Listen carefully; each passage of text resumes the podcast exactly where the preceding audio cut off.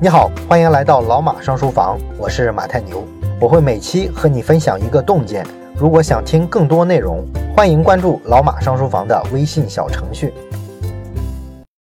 我们继续说激荡三十年，这期呢，我们聊一聊一九九一年和一九九二年这两年。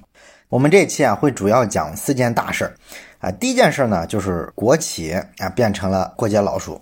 啊，一九九零年的时候呢，乡村集体企业实现了利润两百六十五点三亿元，平均的利润率呢是百分之五点六，而国营企业的利润呢是两百四十六亿，平均利润率是百分之二点六。这个数据在九一年公布之后呢，就引起了舆论的哗然，因为这是国企啊第一次被集体企业反超了。这一个铁一般的事实呢，就引发了社会舆论对于国企的很多不满。人家这个集体企业放开了手脚，发挥出企业家和员工的积极性，效果多好啊！你这个国企，国家什么优待都是优先给你，怎么还做的这么差呢？于是呢，关于国企啊，到底应该往哪儿走，就产生了一些讨论。之前啊，有很多大家觉得坚决不能去碰的领域啊，比方说国企的这个产权必须是国有的，这个不容讨论。但是现在呢，在这个市场的大潮面前，你确实不行啊，不行，大家就开始讨论一些原先没有讨论过的问题了。于是呢，有人就说，国家把这个国企当宝贝疙瘩一样捧在怀里，其实没什么用，还不如啊，干脆把国企放开啊，是生是死看你本事了。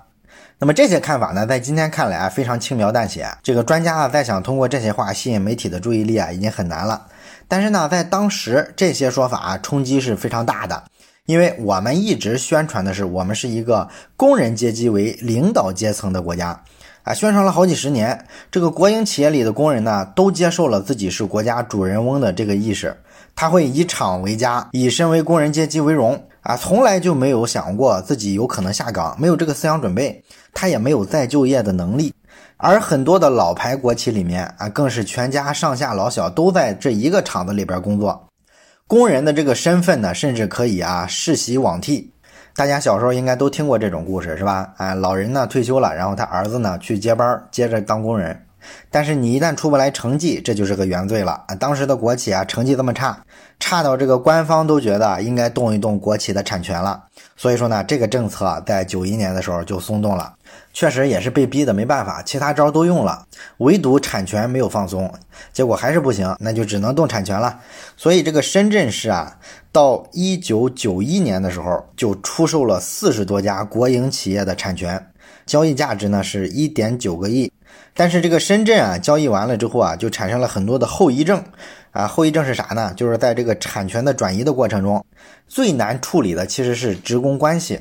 因为你把国企卖给私人之后，啊，这个新业主啊，往往人家不愿意要你原先公司的职工，你这职工素质肯定不高嘛，是吧？你要高的话，你还能干成这样？所以啊，新老板都是愿意重新招工的，那这就会导致原先的这批老工人一定会失业，失业呢就会造成啊社会动荡啊，他们这帮人毕竟是很不满意嘛，所以啊这个问题处理的就非常棘手，而且这个问题会一直存在，一直到后来咱们知道的国企的下岗潮，这个后面咱们还会再讲。那么跟南方的深圳遥相呼应的是北方的山东啊，山东呢是一个政治特别保守的地方，一般来说啊，改革开放的新试点、新政策啊，通常不会放在山东。但是这一次呢，哎，居然山东就在国企产权改革上走得特别的激进。当时在山东的诸城市啊，迎来了一个新的市长啊，名字呢叫陈光啊，这是一个只有三十五岁的年轻人。那么就任之后呢，陈光通过调研就发现，诸城市啊，全部的一百五十家独立核算的国营企业里，居然有一百零三家是亏损的。这个原因呢，当然没别的，就是企业产权不清晰啊，所有环节都没有积极性，这个企业怎么搞也搞不好。所以呢，陈光当时就下定主意，要在这个国有产权上动刀子。但是你动刀子得有理论依据啊。所以呢，他就在新公布的这个中央文件里边啊去找啊，结果呢，还真让他找到了一句话。这句话是这么说的：国有小型企业有些可以出租或出售给集体或个人经营。那这句话就等于放了一个口子，是吧？所以说呢，陈光就有了政策依据啊，他就决定啊把这些国企啊通通卖掉。在之后的两年里，晨光通过什么股份制的方式啊，或者是跟民营企业合资建立合资企业的方式，也有这个通过破产的方式等等等等吧，就是咱们现在见过的所有市场化的方式，把全市的两百七十二家国营或者是集体企业出售给了个人。那这事儿出来之后，肯定引起轩然大波啊，是吧？很多人都不同意啊，他们还给晨光起了一外号，叫“陈卖光”。那这事儿一讨论呢，啊，国家层面就知道了，所以呢，中央就派出了联合调查组到诸城去啊调研。最后调查的结论就是呢，县里啊要推行啊国企改革，其实阻力是非常大的，困难是非常多的啊。诸城市在这种情况下啊能取得这么大的成绩，其实是难能可贵的。这个为国有小型企业放活做好，其实创造了经验。你看，这就算是给这事儿定了一个调啊，说这事儿啊不仅是合理的，而且是一个标杆，你们要好好学习。那其他的各地一看呢，自然就知道怎么办了，是吧？所以呢，各地啊纷纷把这些效益不好的国有企业啊、集体企业啊卖给了个人。而陈光呢，因为这事儿也成了当地政坛的一个明星，一直到去年呢，才从山东省政协副主席的位置上退休。哎，我当记者的时候，其实还见过他几回。这老爷子确实很有意思啊。你像山东这种政治特别保守的地方吧，一般开大会的时候啊，领导讲话都是那种啊板板正正的念稿子。而陈光呢，经常是脱稿讲，而且呢，他旁征博引，视野还是挺开阔的。他六十多岁的时候啊，还老是去研究互联网是怎么回事儿呢。开会的时候啊，老是给那些底层的官员啊普及啊，为什么这个连接能够重构社会生态啊，什么是拥抱不确定性之类的。一般这些东西，咱们觉得年轻人会比较愿意接受，是吧？没想到他这个年纪还特别感兴趣啊，也是挺有意思的。不过呢，陈光掀起的这场国企的甩卖高潮里啊。有一个现象值得关注，哎，那就是啊，有不少国有资产被外资低价买走了。你比如说，当年有一个叫黄宏年的印尼华人，他创办了一家中策公司，啊，这是在香港创立的。从一九九二年开始，两年的时间内，这家公司斥资三十三亿人民币，啊，把国内百余家国企啊改造成了中外合资公司。啊，中策公司呢，在这些合资公司里面都是占百分之五十一以上的股份的。也就是说，它低价抄底了上百家国营企业，后来中策公司可以说是血赚一笔啊！你想，上百家企业光地皮多少啊？所以说让这个外国人发了财。再比如说，后来咱们都知道的一家公司，泰国的正大集团，也差不多是这个时候啊，跑到中国大量收购优质的国有资产的啊。虽然说富了外边的人，但是啊，有时候也有点无奈。因为当时的民营企业家大部分还很弱啊，你说这么多国企全部靠民营企业接收也有点困难，所以便宜了外资啊，大概就是一个改革开放必须得付出的代价。这是第一件事儿。第二件事儿呢，就是中国第一次感觉到了国际竞争的血淋淋和赤裸裸。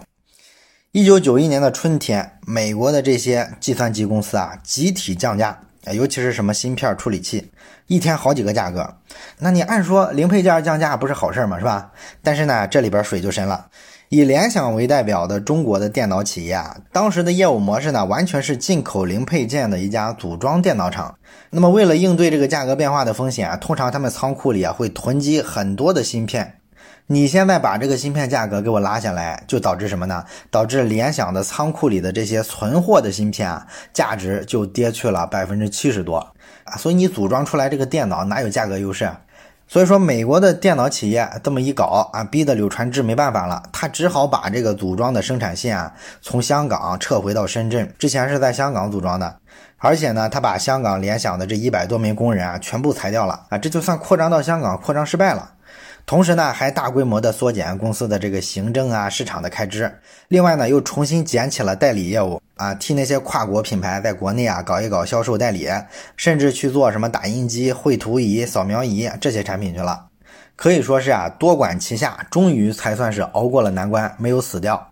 哎，这个事儿啊，就让中国人第一次知道，在全球产业链分工里面，不掌握核心的环节有多么被动。美国搞这个价格战的同时呢，欧盟的前身欧共体啊，在经历了两年多的调查之后，这一年宣布要对中国的小屏幕彩电征收临时反倾销税。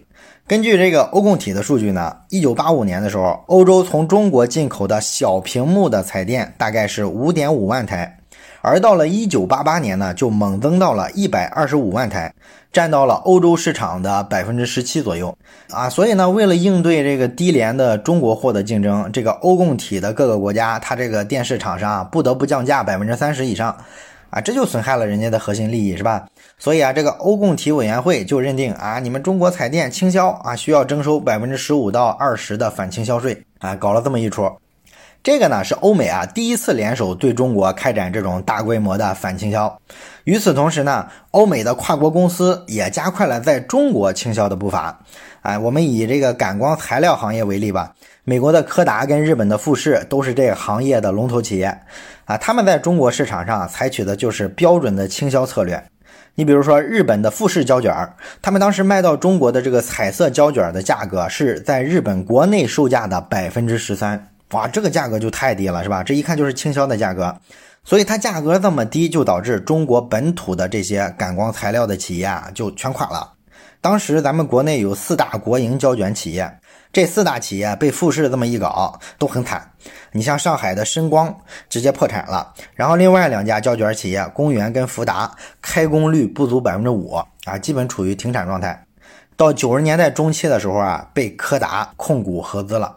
然后行业里最大的企业是河北的乐凯胶片公司，这家公司原本挺好的，但是被富士这么一搞啊，市场占有率逐渐下滑啊，一直在盈亏边缘徘徊。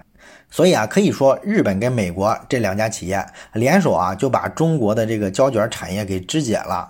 而其他的行业像什么新兴建材、洗涤用品、食品饮料等等等等，国内企业啊，都因为跨国公司的这种低价竞争，逐渐的被挤出市场。用的是类似的手法，这个呢就让中国人第一次知道了国际资本的赤裸裸啊，也明白了欧美这些国家为什么对于中国改革开放啊这么欢迎。他们其实是试图把中国牢牢的焊死在这个产业链的最低端，啊，保持着对他们形不成威胁，同时呢又可以把你当成韭菜，随时来收割一把。这就是国际竞争这个食物链的残酷之处。你能做的就是奋发图强，从产业链的底端逆袭到最顶端。这也是四十年来中国制造创造的一个伟大的奇迹。那么第三件事呢，就是大家都熟悉的九二南巡。这个南巡的政治背景呢，其实就是意识形态的舆论之争，沉渣泛起了。在一九九一年的时候啊，上海的《解放日报》啊，当时发了一篇社论。这个社论的意思是说呢，我们要坚持啊解放思想，大胆的改革，不要老是去讨论啊要姓社还是姓资的问题。因为前一年的国企被大量卖掉，好多人就说这事儿嘛，是吧？你国企都卖掉了，这还是社会主义吗？那么这组社论刊发之后，立马就遭到了指责和围攻啊！国内很多媒体还是持有不同意见的，他们纷纷呢写文章起来反驳。啊，这个争论啊就持续了一年多，一直到九二南巡。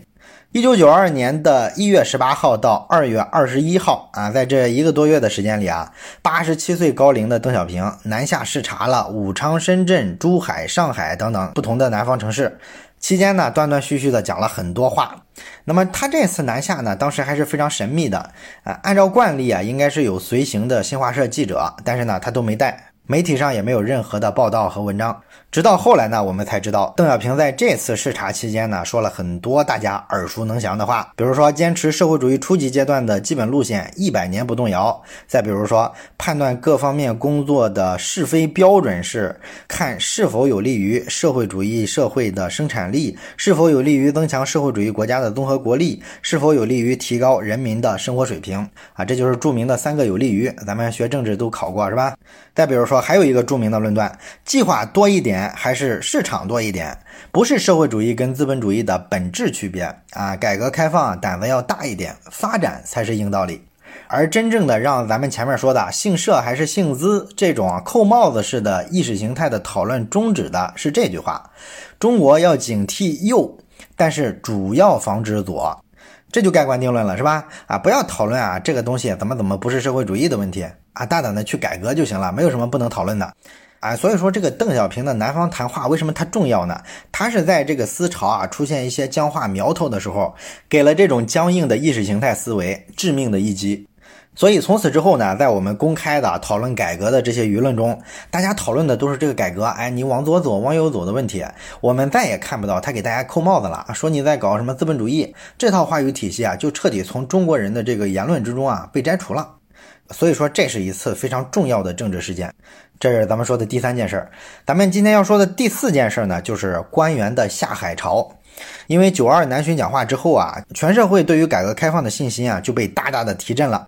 很多人呢就决定从这个体制内啊跳出来下海经商，因为他们看到了机会嘛。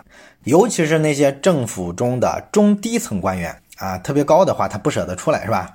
中低层官员呢出来之后啊，很多经商都很成功。他们这部分人呢把自己叫做九二派，比较著名的九二派啊有非常多了，我们举几个例子吧。